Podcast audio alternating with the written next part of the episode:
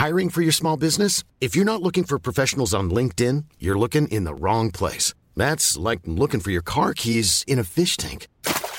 LinkedIn helps you hire professionals you can't find anywhere else, even those who aren't actively searching for a new job but might be open to the perfect role. In a given month, over 70% of LinkedIn users don't even visit other leading job sites. So start looking in the right place. With LinkedIn, you can hire professionals like a professional. Post your free job on linkedin.com slash people today.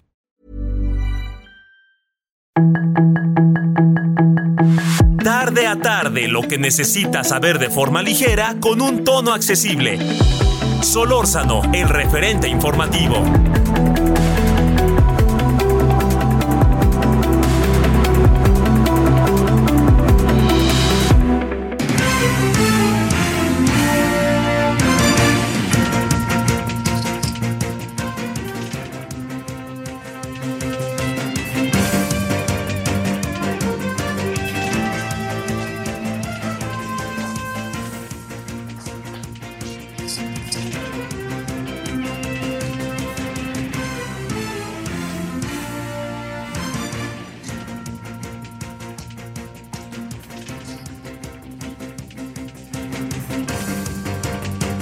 Muy buenas tardes, muy buenas tardes. Aquí andamos como todos los días. Le agradezco que nos acompañe. Estamos a las 17 horas con un minuto en la hora del centro de México. Espero que haya tenido hasta ahora un buen día jueves. Ya se acerca el fin de semana. Para los, que van a entrar en vacaciones, pues ya sabe que algunos van a adelantar las vacaciones porque de nuevo el COVID está entre nosotros. Nunca va a dejar de estar, pero está entre nosotros. Pero bueno, gracias que nos acompañe. Estamos en el 98.5 de FM Heraldo Radio. Eh, estamos además eh, agradeciéndole en nombre de todas y todos quienes hacen posible la emisión, su servidor Javier Solórzano, en referente. Bueno, vamos a estar eh, el día de hoy, hoy con, con, algunos temas que sabe usted bien la relevancia que han ido adquiriendo, ¿no? mire, una pregunta que nos tendríamos que hacer es si estamos, si estamos en términos de la de la seguridad, inseguridad, seguridad, monotemáticos en el país. Yo, yo diría que es muy probable que sí, ¿eh? pero no creo que sea un asunto que eh, sea monotemático y nos caiga como del, del cielo y entonces nos guste y nos importe y vamos a hablar de esto es lo que padecemos los ciudadanos. O sea, los ciudadanos al hablar de la seguridad hablamos de nosotros mismos, Y hablamos y le pedimos al gobierno explicaciones de muchas cosas. Le pedimos que nos diga qué es lo que, qué es lo que exactamente está pasando, qué es lo que, qué es, qué es lo que él, como parte del Estado, parte central del Estado mexicano, eh, está trabajando para precisamente buscar la forma, la manera en que pueda revertirse una situación. Hay muchas variables que a lo mejor de repente estamos pasando por alto a lo largo de todas estas fechas, estos días, que tienen que ver con algo que es eh, eh, central, ¿no? El, tema de los eh, sacerdotes jesuitas, el tema del guía de turistas, nos colocó una sacudida, una sacudida significativa, importante. Hay que decir que somos una sociedad sumamente este, pasiva, ¿eh? Y esto yo creo que es una autocrítica que todos tendríamos que hacernos. Pero esto es un asunto que debería de manifestar ¿no? públicamente toda una serie de exigencias como, como, como ciudadanos ante lo que está pasando. ¿no? Pero no, no, no, no, se trata pues de impugnar a este gobierno. ¿no? Yo creo que al preguntarnos, insisto, por la seguridad, también nos estamos preguntando por nosotros mismos, qué es lo que anda pasando en este, en, esta, en este país y qué es lo que anda pasando con nosotros, porque el tema de la inseguridad no es el tema de unos marcianos, el tema de la inseguridad pues es, somos mexicanas, mexicanos que estamos metidos en ella, algunos de, un lado y otros de otro lado, pero ¿qué, qué, qué, ¿qué es lo que está explotando en esta sociedad que está llevándonos a esas condiciones? A mí me parece que colocar únicamente el tema de la pobreza, que sin lugar a dudas es tema, no es el único centro, eje, tiempo, circunstancia que pudiéramos nosotros colocar como única variable. Hay otras variables. Y cuando empezamos con las otras variables, aquí es cuando tenemos eh, elementos para poder entender qué pasa y entender cómo poder, esto es lo más importante a mí me parece, cómo poder ante, ante estas variables enfrentar al tema, porque no vamos a revertir las cosas en un no, no vamos a no vamos a agarrar el tema de las drogas y de las armas y vamos a regresarlo a 180 grados, ¿no? No, no, no, eso no. 360 grados significa que empezamos y acabamos en el mismo lugar donde empezamos. Aquí 180 grados significa que es la mitad, o sea, pum, va para atrás. ¿Cómo vamos a hacerle? Y en esa circunstancia hay variables en las cuales nuestro país, nuestro gobierno, nuestro Estado tiene una responsabilidad alta. Pero también hay otra variable, y esa variable es que si pensamos, bueno, sé que no lo pensamos, pero si, si partimos de un falso supuesto de que las condiciones de las drogas, las armas, el secuestro, trata de personas, todo lo que nos está cruzando, es un asunto que tiene que ver solamente con nosotros, el diagnóstico está equivocado. Entonces tenemos que entendernos y tenemos que organizarnos en función de todos, todos los que tienen que ver. Es un asunto multilateral, lo que significa que tiene muchos lados, tiene muchos lados para entenderlo. Tiene ahí de por medio, PAC. Tenemos al asunto de la de, los Estados Unidos, el mayor consumidor del mundo. Tenemos PUC-PAC, Centroamérica, que tiene un alto nivel de, violencia y un alto nivel de migración y por lo tanto tiene un alto nivel también del tema de las drogas y del tema de, eh, de las armas. Tenemos PUM allá, el Sudamérica, otra variable que también viene desde allá. Entonces, todo eso crea un caldo de cultivo que constantemente está entre nosotros. Y eso eh, eso yo le diría que es estas variables que tendríamos que reconocer y ver para poder entender de la mejor manera posible el fenómeno, pero esto no significa que ahí se quede el diagnóstico. El diagnóstico tiene que ir a algo más. Mire, usted vio y todos vimos el fracaso que resultó este, estos consensos, malos consensos, con el presidente Donald Trump. Donald Trump vino acá, se burló de nosotros, gracias a Luis Videgaray y a, Enrique Peña Nieto. Luego siguió y el presidente López Obrador, esto un libro le hizo, va a ver, hey, hey, Trump, o algo así. Y al final acabamos diciéndole a todo que sí, nos convertimos en un país de contención de migrantes. Y esto, como si se resolviera un problema que fuera el de la migración, y por lo tanto el problema de las drogas y de las armas, pues bueno, eso ya veremos cómo lo arreglamos después. ¿no? Como si el problema realmente fuera la migración. Y la migración no es un problema, la migración es un derecho. Entonces, ante esa circunstancia, estamos en un problema, le digo yo, sistemático, constante, que nos coloca en una tesitura en donde, de nuevo, el país que se llama México es uno de los países mejor diagnosticados en sus problemas, en todo lo que corresponde a su desarrollo. Pero también, por otra parte, es un país que resulta que no le hace seguimiento a sus políticas públicas. Y cuando pasan cosas como estas, uno dice, bueno, ¿por qué el presidente López Obrador en muchas cosas siguió actuando como actuaban aquellos a los que él criticaba tan severamente respecto a sus políticas en materia de seguridad? ¿Y por qué de repente se minimizan las cosas? No, no se pueden minimizar no se puede minimizar o no se puede ir a lugares comunes de decir, claro, lo que pasa es que este, vamos a ir hasta las últimas consecuencias, no vamos a permitir la impunidad. Y bueno, pues todo eso es lo que se vuelve una constante que tiene diferentes formas de verse. La propia, la nuestra, lo que está pasando acá adentro, pero por otra parte vivimos en una zona este, terriblemente conflictiva en esta materia y entonces pues las cosas acaban quedando casi, pues este, les diría, se mueven muy poco se mueven muy poco para revertirlas, vámonos, para temperarlas. Entonces, en los últimos años, si algo hemos visto, es que lo que hemos hecho no nos ha acabado por resolver el problema.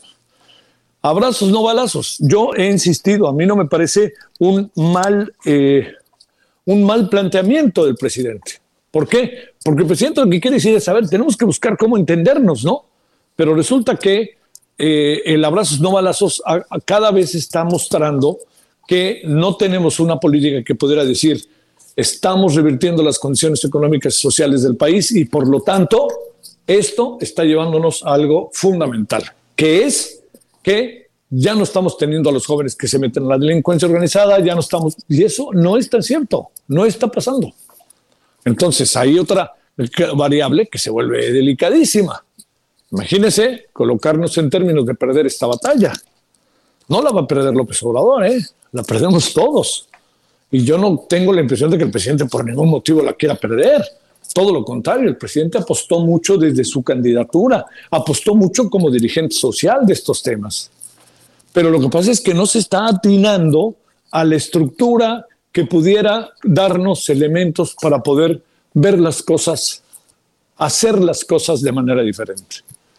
Es, es muy delicado, ¿no? Hay, yo de repente creo que hay algunos lances que son sumamente importantes. Uno de ellos es, sin duda alguna, la, la demanda en contra de eh, las armadoras. ¿Por qué? Las, las industrias de las armas. ¿Por qué? Pues porque lo que quieren es pues, sacudir el asunto, pero también hacerles ver a Estados Unidos. Pero Estados Unidos no tiene un solo indicador de que yo piense que el tema de las armas va a cambiar o el tema de las drogas va a cambiar. No sé si usted lo alcanza a ver, yo no lo alcanzo a ver. Hoy la Corte en Estados Unidos determinó que los estadounidenses pueden traer un arma, ¿no? Pues de nuevo, pues ahí vámonos a Oklahoma, ahí vámonos a todas estas experiencias, a Texas, todas estas, Oklahoma, Texas, Ohio, todas estas experiencias de, ya saben, un hombre armado que de repente, ¡pum!, empieza a disparar. ¿Qué lo motiva? Pues ese es, ese es harina de, de otro costal, igual de importante, ¿eh? Pero es otro costal. En suma, le digo, el, el tema de los sacerdotes eh, jesuitas asesinados junto con el guía de turistas en, al interior de una iglesia, pues le da a esto otra, otro brinco bajo una dimensión que se vuelve verdaderamente complicada. Las cosas, eh, uno sabe, ¿no? Que no son fáciles, uno sabe que hay que considerar eh, muchas variables para poder entender los fenómenos, pero la clave es qué estamos haciendo para que esta adquiera una nueva dimensión para que podamos decir, no sabemos, no va a existir el fin de las drogas, no va a existir el fin de las armas, no va a existir el fin de la migración, porque además la migración es un derecho. Pero sabemos que no va a existir, pero estamos haciendo algo para temperarlo, estamos haciendo para evitar este terrible asunto que es el de la violencia, en que pasen cosas sistemáticamente. Ayer en el Salto, Jalisco, 12 muertos en una balacera. Y no podemos remitir el discurso a decir, es una cosa entre ellos. ¿Saben por qué? porque pareciera que ellos son de otro planeta y no es cierto, son producto de nuestra sociedad. Y es lo que tenemos que ponernos a pensar. Bueno, es muy largo el asunto, ¿no? Pero hay que reflexionarlo de la perspectiva social. No se puede perder psicológica, sociológica, antropológica, ¿no? Pero me parece que quienes hoy gobiernan están perdiendo de vista algunas variables cuando ellos eran y son, sin lugar a dudas, una esperanza que no habíamos tenido en décadas en la gobernabilidad del país. Y están obligados a, hacerse valer, ¿eh? Hacerse valer, porque hasta ahora, este, yo no quisiera pensarlo, ¿eh? Pero si estaban en una batalla, no, no dije guerra, estaban en un, estaban en un toma y daca de poder tratar de transformar las cosas, enfrentando problemas, pues los problemas los están rebasando y no hay signos de nada, así como se lo planteo. Bueno, es un punto de vista. Yo entiendo que usted tiene el suyo, pero lo que hemos visto en los últimos días a mí me, ha sacudido, se lo confieso. Me, sacude mucho lo de la iglesia, porque con la mano en la cintura se meten y además es un tipo que es buscado desde el 2018 y ahora le echan la culpa al pasado, ¿no? Pues desde, el desde el 2018 está siendo buscado. ¿Y por qué no lo encontraron? ¿Por qué se movía a sus anchas en Chihuahua? ¿Dónde está el diagnóstico de seguridad nacional? Las reuniones de las seis de la mañana. Bueno, hay que pensar, hay que pensar. No lo digo necesariamente como una crítica feroz contra el gobierno, nada, es que es un problema de todos. Estamos todos metidos en un broncón que para qué quiere, ¿no? Bueno, ya, ahí, sigamos, sigamos y sigamos con alguien que ha tratado temas de enorme relevancia, como es este Max Morales, especialista en temas de seguridad y también de liberación de rehenes. Entonces, si le parece, bueno, vamos a un breve corte y vamos a regresar con más Morales. Estamos aquí en el 98.5 de FM, su servidor Javier Solórzano, el referente. Solórzano, el referente informativo. Julio, Julio. Amor. Sí llego para la cena. Lo que llega para la cena y la alacena es el 3x2 en todos los aceites de oliva, vinagres, catsups y mostazas. Y además, 3x2 en saborizantes en polvo para leche. Con Julio a lo regalado te llega. Solo en Soriana. A junio 30. Aplican restricciones.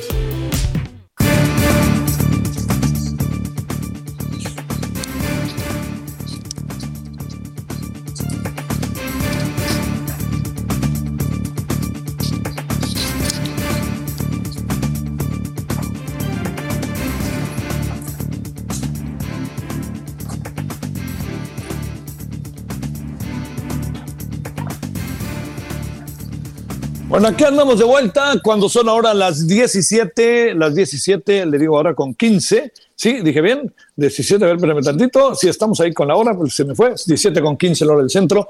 Estamos en Heraldo Radio 98.5 de FM. Bueno, Max Morales, especialista en temas de seguridad y además en liberación de rehenes, ha tenido, de, de personas secuestradas, ha tenido unos casos verdaderamente brutales, Max dignos de toda una experiencia. Max, te saludo con mucho gusto. ¿Cómo has estado? Buenas tardes. Don Javier, con el placer de escucharlo y un saludo a su auditorio. A ver, Max, este, ¿cómo podemos cuadrar las cosas cuando pues pensamos que habíamos visto todo y lo seguimos viendo con lo que pasó allá en, en Chihuahua con los dos sacerdotes jesuitas y con el guía de turistas y cuando ayer simplemente en una balacera en el Salto Jalisco, 12 personas o 13 personas ya van fallecidas por esa confrontación. Eso como algo más de lo que hemos venido viviendo a lo largo de todo este tiempo en el país y con la estrategia diferentes, pero que ha dejado mucho que desear. Bueno, primeramente tendríamos... ¿Me escuchas, Max? Sí. primeramente tendríamos que precisar... Tendríamos que precisar el momento en el que realmente estamos, según los datos duros, bien lo, bien lo dice usted, que no, sin ser eh, eh, apartidistas, pero estamos en el peor momento de inseguridad de los últimos tres sexenios. Eh, ¿Esto qué, qué significa? Que si él mismo, presidente actual, había referido como uno de los peores momentos las muertes de Calderón, pues estas quedaron en estas semanas rebasadas y todavía no vamos ni siquiera prácticamente a la mitad de esta administración.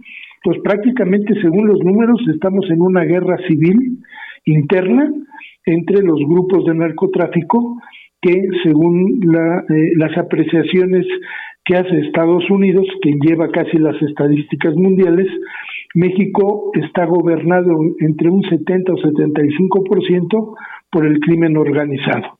Es decir, tenemos presencia de, estos grupos en el 22 de 32 estados aproximadamente.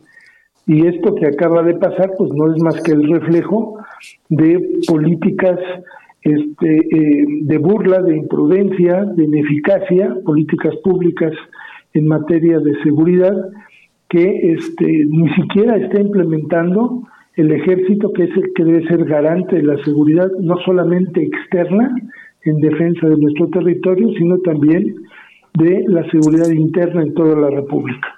A ver, la, la, pregunta, bueno, las preguntas, Max, pasan por muchos lados. Eh, decía yo hace un momento, uno reconoce que este es un problema que nosotros tenemos particularmente, que nos toca desde el norte y el sur, pero es multilateral, es multifactorial, multilateral y toda esta cuestión. Ahí, ¿cómo ver el asunto? ¿Qué tanto el, gobierno tiene una, déjame decírtelo, una especie de estrategia en la materia como para abordarlo y para, pues, para sumar más que restar? Bueno, primeramente tendríamos que analizar, así de forma muy breve, cuáles han sido los primeros pasos que dio esta administración de la 4T cuando ingresó al poder. Y primero lo que hizo fueron, fueron políticas de enojo o revancha frente al ejército. Desapareció oficialmente el Estado Mayor Presidencial porque tenía coraje de lo que había pasado cuando trataron de desaforarlo cuando él era jefe de gobierno. Entonces lo primero que llegó a hacer es este, criticar al ejército, hacerlo ver mal, desapareció cuarteles y elementos y todo, y después de eso pasó a una, a una situación de eh, distraer la atención, eh, segundo, este, haciéndole o, acreditándole más bien o obligando al ejército a hacer tareas alternas que no son ni de seguridad nacional ni de seguridad pública, y es traerlo desde ese momento como constructores, por un lado, de aeropuerto, por otro lado el tren Maya, de dos bocas, de una presa, ¿sí? todo menos seguridad. Y lo que estaba destinado a ser seguridad realmente se burló del pueblo porque distrajo una cuestión de crear una instancia de protección pública, según el civil, que le llamó Guardia Nacional, cuando la Guardia Nacional en la Constitución ya existía, ¿no? Pero aquí la desvirtuó y deshizo otra instancia militar, era la policía este, militar, la hizo o la quiso aparecer ahora como si fuera una policía civil. Total, que ya cuando se creó, después de toda una parafernalia que hicieron, pues Estados Unidos realmente es quien utiliza la Guardia Nacional, porque la Guardia Nacional está al servicio de los intereses migratorios de Estados Unidos en el norte y en el sur, no de la población de México. ¿Sí? Con toda la, este, eh, en, este caso, con toda la aprobación del secretario de Relaciones y en este caso también del presidente, ¿no? Y otra de las situaciones es las políticas de ineficiencia que dictó el propio presidente con eso de abrazos, no balazos, la primera. La segunda, los voy a acusar con sus mamás. La tercera, hay que protegerlos porque son seres humanos, ¿no? Otra que dijo también que digo, no los agredan, no les disparen, ¿no? Este, eh, eh, no se defiendan, ¿no? En alguien, dijo textualmente, en alguien debe prevalecer la prudencia y lo que hizo ver mal, porque ahora el ejército, anteriormente cuando habían este, problemas en algún estado e iba el ejército a combatir ese problema, inmediatamente cesaba esos actos delictivos, incluso hasta los propios capos o dirigentes huían, porque iba el ejército. Ahora, hasta los mismos capos les dicen a la gente, déjenlos entrar, aquí los emboscamos, ahora los atacan. Bueno, ya pasó con el caso del hijo del, del Chapo, ¿no? Que hasta ya lo tenían, incluso hasta lo soltaron, ¿sí? Y ahora, ahora las últimas imágenes que hemos tenido es que retienen a los militares, ¿no? Les quitan las armas y todo en los, en los, poblados, este, eh, los balacean, los hacen huir, ¿no? Entonces realmente en ninguna parte en otros países del mundo se ha este, eh, ha afectado tanto la imagen del ejército como ahorita aquí en México. Y eso, esa toma de poder real de los grupos delictivos es lo que nos tiene así conflictuados, no nada más esta, esto porque fue Chihuahua, pero ahí está este Guerrero, ahí está este eh, eh, Oaxaca, ¿no? Ahí está Zacatecas, ¿no? Este, al, este, a los funcionarios que desgraciadamente son los que deben ser responsables de la seguridad pública, pues realmente son funcionarios a lo mejor bien intencionados, ¿no? Que llegaron a ese puesto, pero con toda, este, eh, eh, pues que, ¿cómo, ¿cómo puedo decir? No conocen o no sabían cómo combatir la delincuencia. Uno de ellos ya fue premiado por una gubernatura.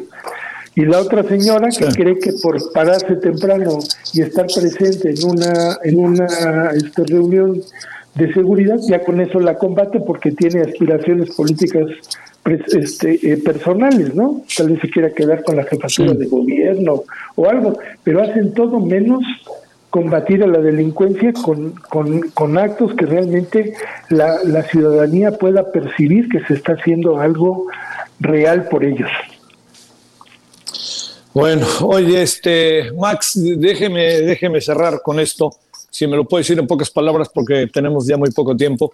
Eh, ¿Se ha incrementado el secuestro o no se ha incrementado el secuestro? ¿Qué información tiene en algo que usted ha trabajado mucho, Max, para cerrar? lamentablemente, yo creo que es de los peores momentos. Secuestros hay, hay todos los días, incluso ya las notas de los secuestros. Yo creo que hubo un convenio por ahí, algo cayotero, algo con todas las con toda la, gente de prensa, porque ya nada más sacan notitas muy chiquitas y luego son refritos. Se sigue secuestrando en este país. Lo que pasa es que lamentablemente la intervención de las autoridades lo único que ha generado es más muerte de las víctimas, por ello la ciudadanía ya no acude, ya no acude a denunciar. De cada 10 secuestros que se cometen, dos nada más se denuncian y hay más de un 80% de impunidad. Max, le mando un saludo. Muchas gracias que estuvo con nosotros, Max Morales. Le agradezco la gentileza de su entrevista y un saludo a su auditorio. Muchas gracias. Bueno, vámonos a las 17 con 24, casi 25 en hora del centro. Pausa y regresaremos con las nuevas tasas de interés del Banco de México. El referente informativo regresa luego de una pausa.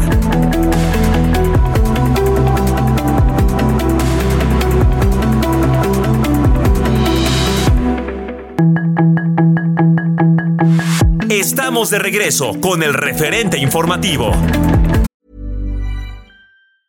Life is full of awesome what ifs, and some not so much, like unexpected medical costs. That's why United Healthcare provides Health Protector Guard fixed indemnity insurance plans to supplement your primary plan and help manage out of pocket costs. Learn more at uh1.com.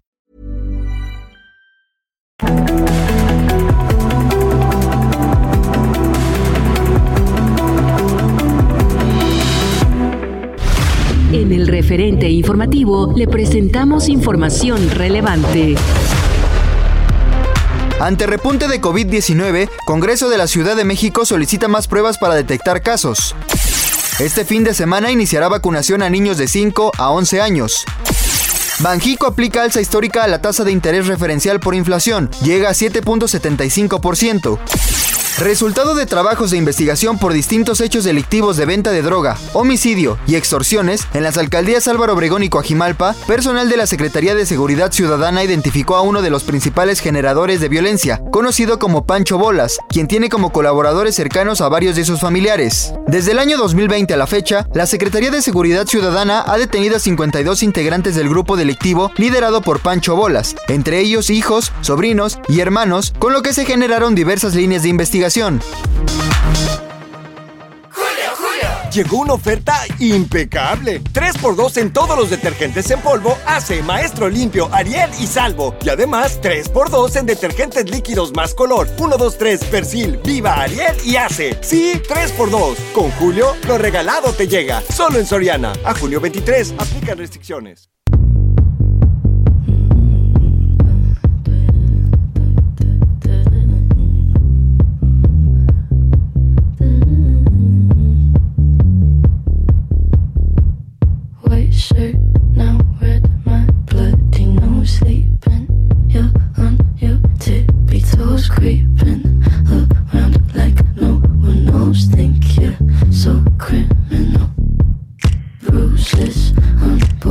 Esto es eh, la maravillosa Billie Eilish que estamos escuchando, Bad Guy. Eh, ¿A qué se debe? A que esta estadounidense se presentó el día de ayer, y me gusta mucho, ella en el festival de música llamado Glastonbury en Pilton, Inglaterra, eh, después de que, le recuerdo, pues estuviera suspendido tres años. Todo esto pues por la pandemia. Hay mucha fiesta por la echada a andar de nuevo de este maravilloso festival, muy, muy famoso. Los que son rockeros, músicos que siguen estas cosas saben de la relevancia que tiene Glastonbury. Así que ahí está la Billie Eilish y escuchémosla. Es buena, la verdad. 17.32 en la hora del centro.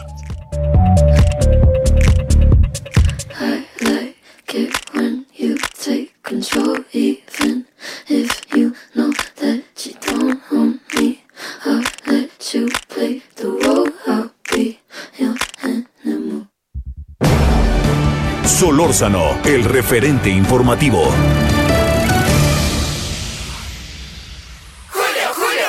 Aunque me llegó con diamantes, a mí lo que me importa es su interior. Ah, si lo tuyo es el interior, llégale al 2x1 en toda la ropa interior y pijamas para dama. Y además, 2x1 en todas las toallas del departamento de blancos. Con Julio, lo regalado te llega. Solo en Soriana. A junio 28. Aplican restricciones. Esperamos sus comentarios y opiniones en Twitter en arroba Javier Solórzano. Arroba Javier Solórzano.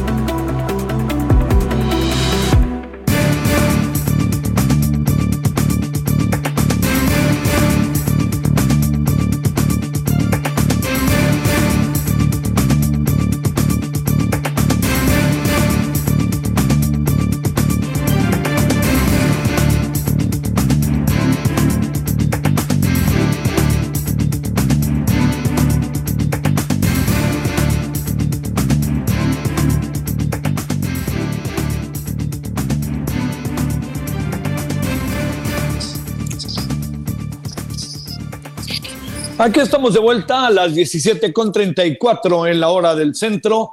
Estamos en 98.5 de FM, Heraldo Radio, servidor Javier Solórzano.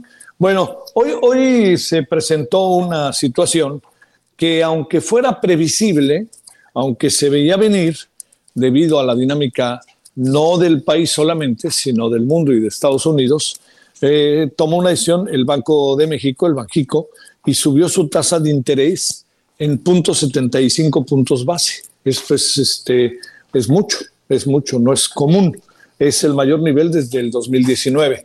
Eh, se trata, es el noveno aumento consecutivo. Usted va a decir, bueno, eh, ¿todo esto qué tiene que ver? Ahorita lo vamos a explicar, pero por lo pronto le cuento, pues tiene que ver con eh, intentos, intentos firmes de poder frenar la inflación, ¿no? de poder tener un alto a la inflación. Es el primer aumento de esta magnitud desde que el Banjico estableció la tasa de interés como objetivo operacional. A lo mejor lo recuerdan algunos, sobre todo los, no los economistas solamente, sino el sector privado, bueno, sector oficial, todos, desde el 2008. En este anuncio, la banca central resaltó que la primera quincena de junio del 2022, las inflaciones generales y subyacentes registraron tasas anuales de 7,88 y 7,47, ¿eh? tan altísimas. Pero así está Estados Unidos, ¿eh? Estados Unidos anda pensando en subsidiar la gasolina porque ya sabe perfectamente el señor Biden lo que está pasando, ¿no? Y por ahí va una, una de esas cosas que son verdaderamente difíciles. Eh, le digo que las expectativas para 2022 y 2023, que hace unas semanas se había dicho que muy probablemente podrían ser atemperadas, podrían bajar, pues ahora ni más ni menos que se ha dicho que claro que no, que ahí van para arriba. Vaya usted a saber qué segundo semestre vamos a vivir en esta materia, porque, pues digamos, el, país lo, padece de, así como, no, como decía, ¿no? Que cuando Estados Unidos le da tos, a nosotros nos da gripa o pulmonía, pues en este sentido le crece que a nosotros no nos está yendo nada bien con lo que está en este momento sucediendo y el balance de riesgos es cada vez mayores. Eh, le, cuento que además eh, Banquico adoptó la tasa de interés como objetivo operacional en 2008. Nunca había hecho un incremento Banquico a la tasa mayor a 50 puntos base, para que usted se dé una idea de qué es en lo que nosotros ahorita andamos. Este, este va a ser un asunto que nos va a pesar, ¿eh? nos va a pesar verdaderamente mucho, muy en el corto, en el corto y mediano plazo ni hablar. En eso estamos, eh, a, esos vecinos tenemos y, este, y en eso andamos, así como se lo estoy diciendo, y va a, ser, va a ser difícil que las cosas puedan adquirir otra dimensión. ¿Cómo interpretar, cómo ver todo esto? Pues hay que verlo también con otras variables, ¿no? Por ejemplo, otra variable que hay que poner en la mesa, eh, sí, aunque no parezca es el precio del dólar, que está siendo medio benéfico, pero bueno, hablaremos, si le parece a usted, en un momento de ello, pero por lo pronto, si eh, vámonos con Misael Zavala, Misael Zavala trae todo lo que tiene que ver con el tribunal, las sanciones, y esto es importante, ¿eh? no lo pasemos por alto. Es pasado, pero es presente. Es decir, hay muchas sanciones de elecciones anteriores que ya se tiene toda la información para tomar decisiones de carácter legal. Misael, te saludo con gusto. ¿Cómo estás? Muy buenas tardes. Javier, muy buenas tardes. Efectivamente, como bien lo comentas, pues el Tribunal Electoral del Poder Judicial de la Federación ahora prevé amonestar públicamente a los diputados federales y líderes parlamentarios Ignacio Mier de Morena, Carlos Puentes Salas del Verde Ecologista y también Alberto Anaya del Partido del Trabajo. Esto debido a un desacato a una sentencia en la que el tribunal exigía que la integración de la comisión permanente sumaran a un diputado federal de Movimiento Ciudadano. En este proyecto de sentencia que se hizo público eh, y que tiene bajo su mando el magistrado Felipe de la Mata Pizaña, indica que en consideración de esta sala superior, lo procedente es imponer una amonestación pública a los integrantes de la Junta de Coordinación Política de San Lázaro que votaron por incumplir una resolución incidental, es decir, pues estaría eh, sancionando ya a estos integrantes de los grupos parlamentarios de Morena, el Verde Ecologista y también del Partido del Trabajo.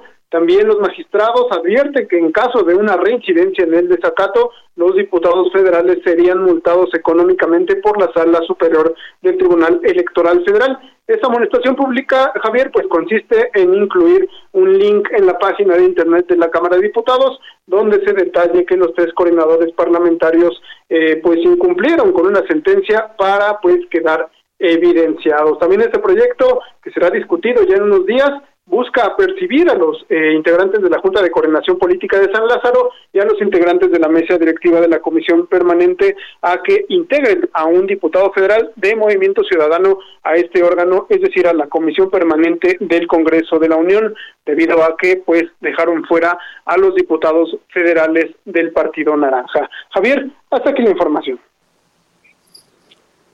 Sale, Misael, muchas gracias, muy buenas tardes. Gracias, Javier. Buenas tardes. 17 con 40 en la hora del centro. Gracias, 17 con 40. Solórzano, el referente informativo.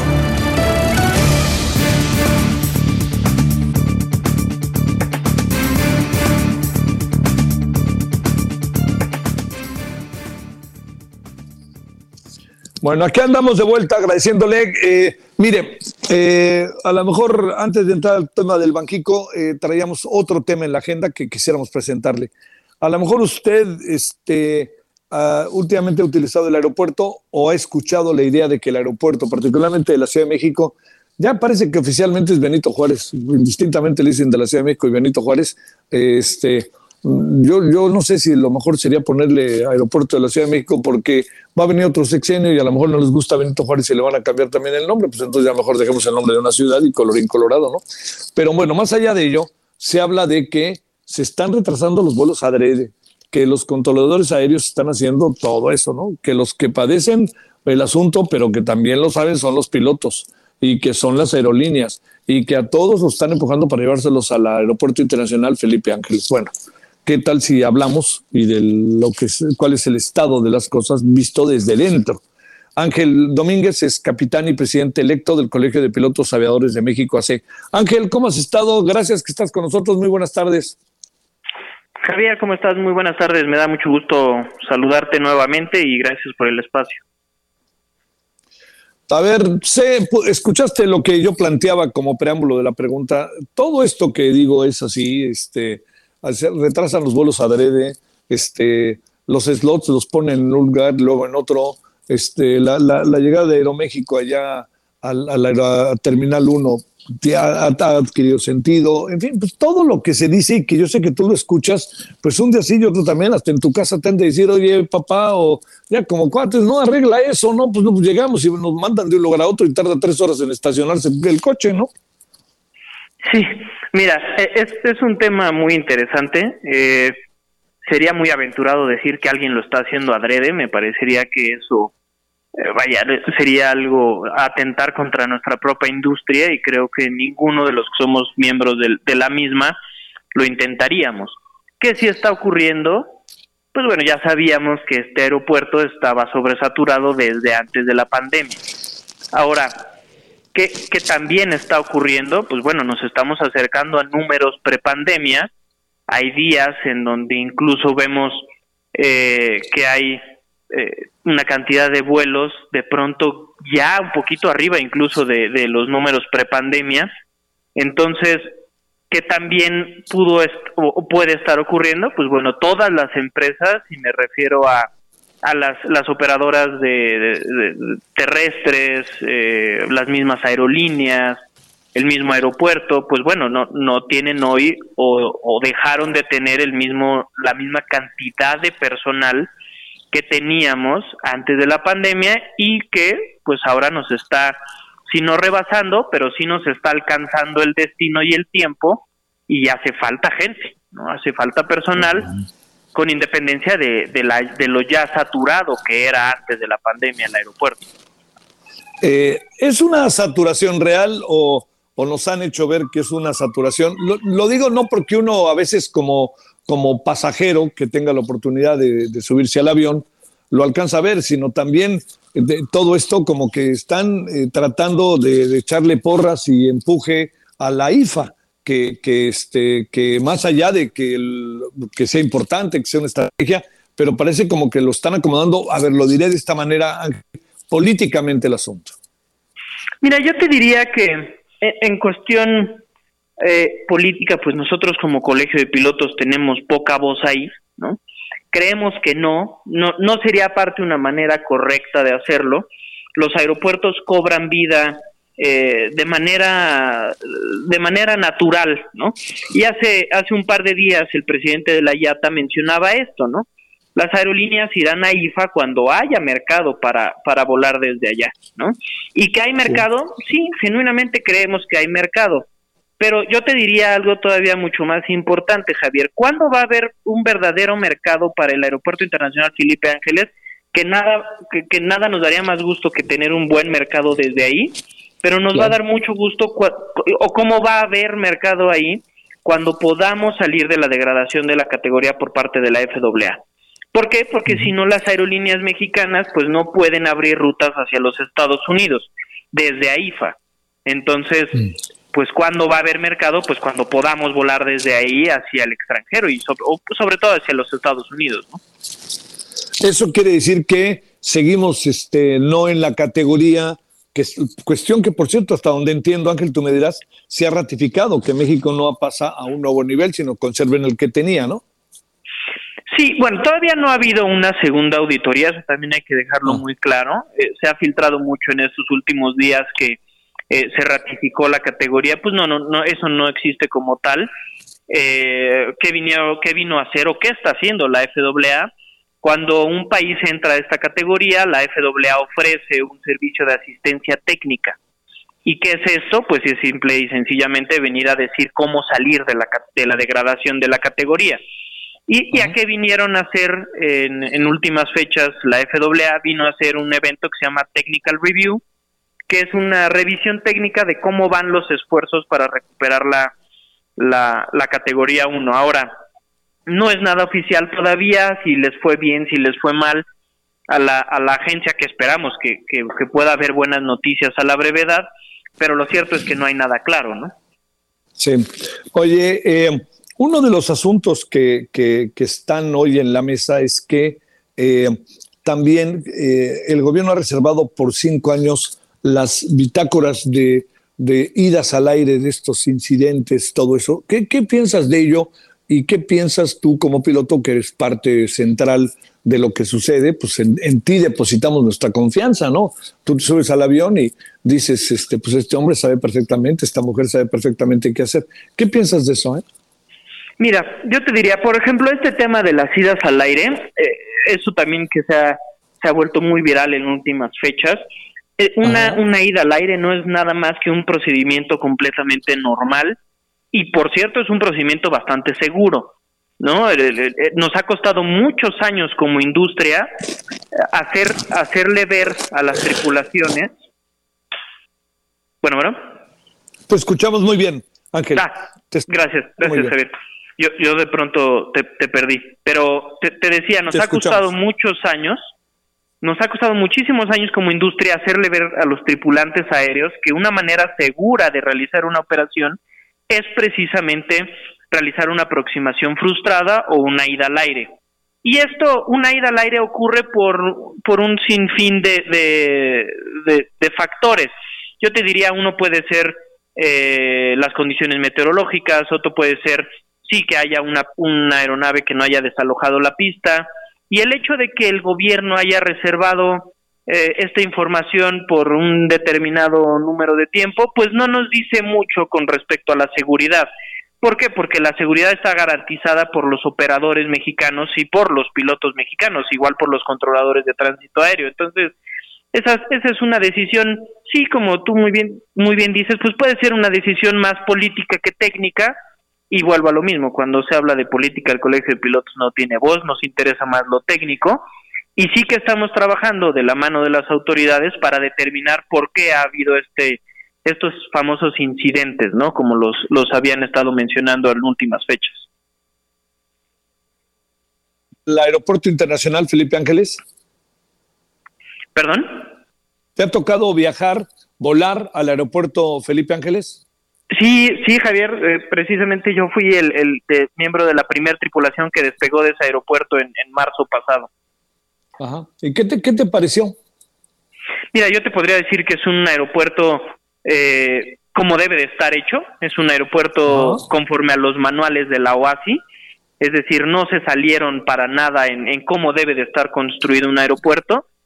¿Qué creemos que tiene áreas de oportunidad? Los procedimientos de aproximación y de salida tanto del, del Aeropuerto Internacional Felipe Ángeles y los procedimientos nuevos del aeropuerto de la Ciudad de México. Eh, pero digamos, uno, uno, uno sabe que, que no puede abrirse un aeropuerto, uno, uno quisiera pensar si, si no tiene las condiciones este, que, que, debe de tener. Pero lo que pasa es que, digamos, da, la impresión de que hay muchas presiones para que muchas líneas aéreas se van para allá y, nadie se quiere ir para allá, ¿no? Esa es, esa es la impresión que uno tiene. Sí, esa es la impresión creo que, que generalizada de la industria y yo te diría también es, es un tema de conectividad terrestre y, de la manera de acceder al, al aeropuerto Felipe Ángeles, que también es un tema al menos no aeronáutico, ¿no? Cómo hacer que la gente llegue a ese aeropuerto, pues bueno, hay autoridades y responsables para que esto ocurra, pero que sí te puedo decir que el, que el aeropuerto Felipe Ángeles es un aeropuerto completamente seguro como cualquier aeropuerto de los que conocemos. Eso sí lo podemos, lo podemos decir. Eso está bien. Oye, eh, ¿Cuándo sabremos si nos colocan en recuperar categoría 1 eh, para nuestro país en términos de lo que las autoridades en la materia a nivel mundial, internacional, determinan? Mira, eh, tenemos entendido que en próximos meses, y nos estaríamos hablando, no, la verdad es que te, mentiría si te digo una fecha exacta, porque tampoco es público cuando regresa la FAA a, a dar ahora sí, o hacer ahora sí una auditoría eh, de carácter formal, eh, pero lo, por lo que tenemos entendido debe de ser eh, en este mismo 2022 cuando tenga que regresar la, la FAA. Pero si te soy sincero, ¿qué es lo que en verdad necesitamos? Además de, de, regresar a la brevedad a la, a la categoría, pero ¿cómo lo vamos a hacer? Y lo vamos a hacer en tanto la agencia federal pueda tener los recursos económicos necesarios para poder salir de esta degradación. ¿no? En, algunos otros espacios ya he comentado que eh, la misma Agencia Federal de Aviación Civil podría o, debería de ser autosustentable, eh, sin decirte un número exacto, porque tampoco es que los tenga, eh, pero creemos que la, la Agencia Federal de Aviación Civil no recibe la cantidad que genera porque la agencia federal genera recursos. Sin embargo, estos llegan directo a la federación y no a la agencia. Sí, claro, que ese es este, el, otro, el otro gran asunto. Eh, estos días he estado en el aeropuerto y sí, este, sí se ve saturado y además este, me parece que de repente es medio confuso también, ¿no? Entiendo lo que está pasando. Y oye, y ya viste todo lo que pasa ahora en Bélgica, ¿no? En otros lados, en donde hay paro de pilotos y de trabajadores, en fin, ¿no? Exactamente, y lo veíamos también hace unos días en Heathrow, en, en Londres, eh, Javier. Es un poco lo que te digo, la industria, nuestra industria fue de las más afectadas con la degradación, con, perdóname, con, la, con la pandemia del COVID-19. Eh, fue una industria eh, a, que, a la que a nivel mundial a muchos de nuestros compañeros pilotos nos tocó dejar de volar durante muchos meses, dejar nuestros trabajos, y entonces, ahora, con la recuperación mundial tan, tan, ah, tan brusca, ¿no? Pues llamémoslo de esta manera, muchas empresas no estaban preparadas para esto. Sí, ese es el asunto. Bueno, es que todo, se quedó todo como entre el spa y la pared, ¿eh? Pero bueno, pues Ángel, yo te diría que quizás lo más importante de todo esto es que este, que, que además México es un país como muy visitable, ¿no? Y no te lo digo en un ánimo nacionalista, ¿no? Entonces, pues no, no, y además un centro, tenemos Estados Unidos cerca, este, tenemos también somos un puente para muchos cosas de Centroamérica y de Sudamérica y, de repente me da la impresión, bueno, ya, habrá discusión en otro momento, Ángel, de si sí o no el Texcoco, ya fue, pero ahora el problema es cómo hacer viable lo más rápido posible la IFA y de repente tengo la impresión de que pues se inauguró, pero hay muchas cosas que tienen pendientes, ¿no? Deja que lo diga yo, porque tú en tu calidad de, de, piloto pues tendrás una mirada diferente, ¿no? Sí, sí, claro, Javier. Yo te diría, la, la industria de la aviación es un detonador de la economía, eso es claro. En cualquier país del mundo eh, así funciona no debería de ser diferente en la quinta economía, de, perdón, en la quinceava economía del mundo, como parece ser que a últimas fechas era México, ¿no? Estábamos por ahí entre los primeros 20 o veintitantos. Y, ¿Y qué queremos? Pues queremos que nos volteen a ver, ¿no? Queremos que, que, las autoridades y que la federación voltee a ver a esta industria y que dote a las autoridades en materia de los recursos económicos necesarios.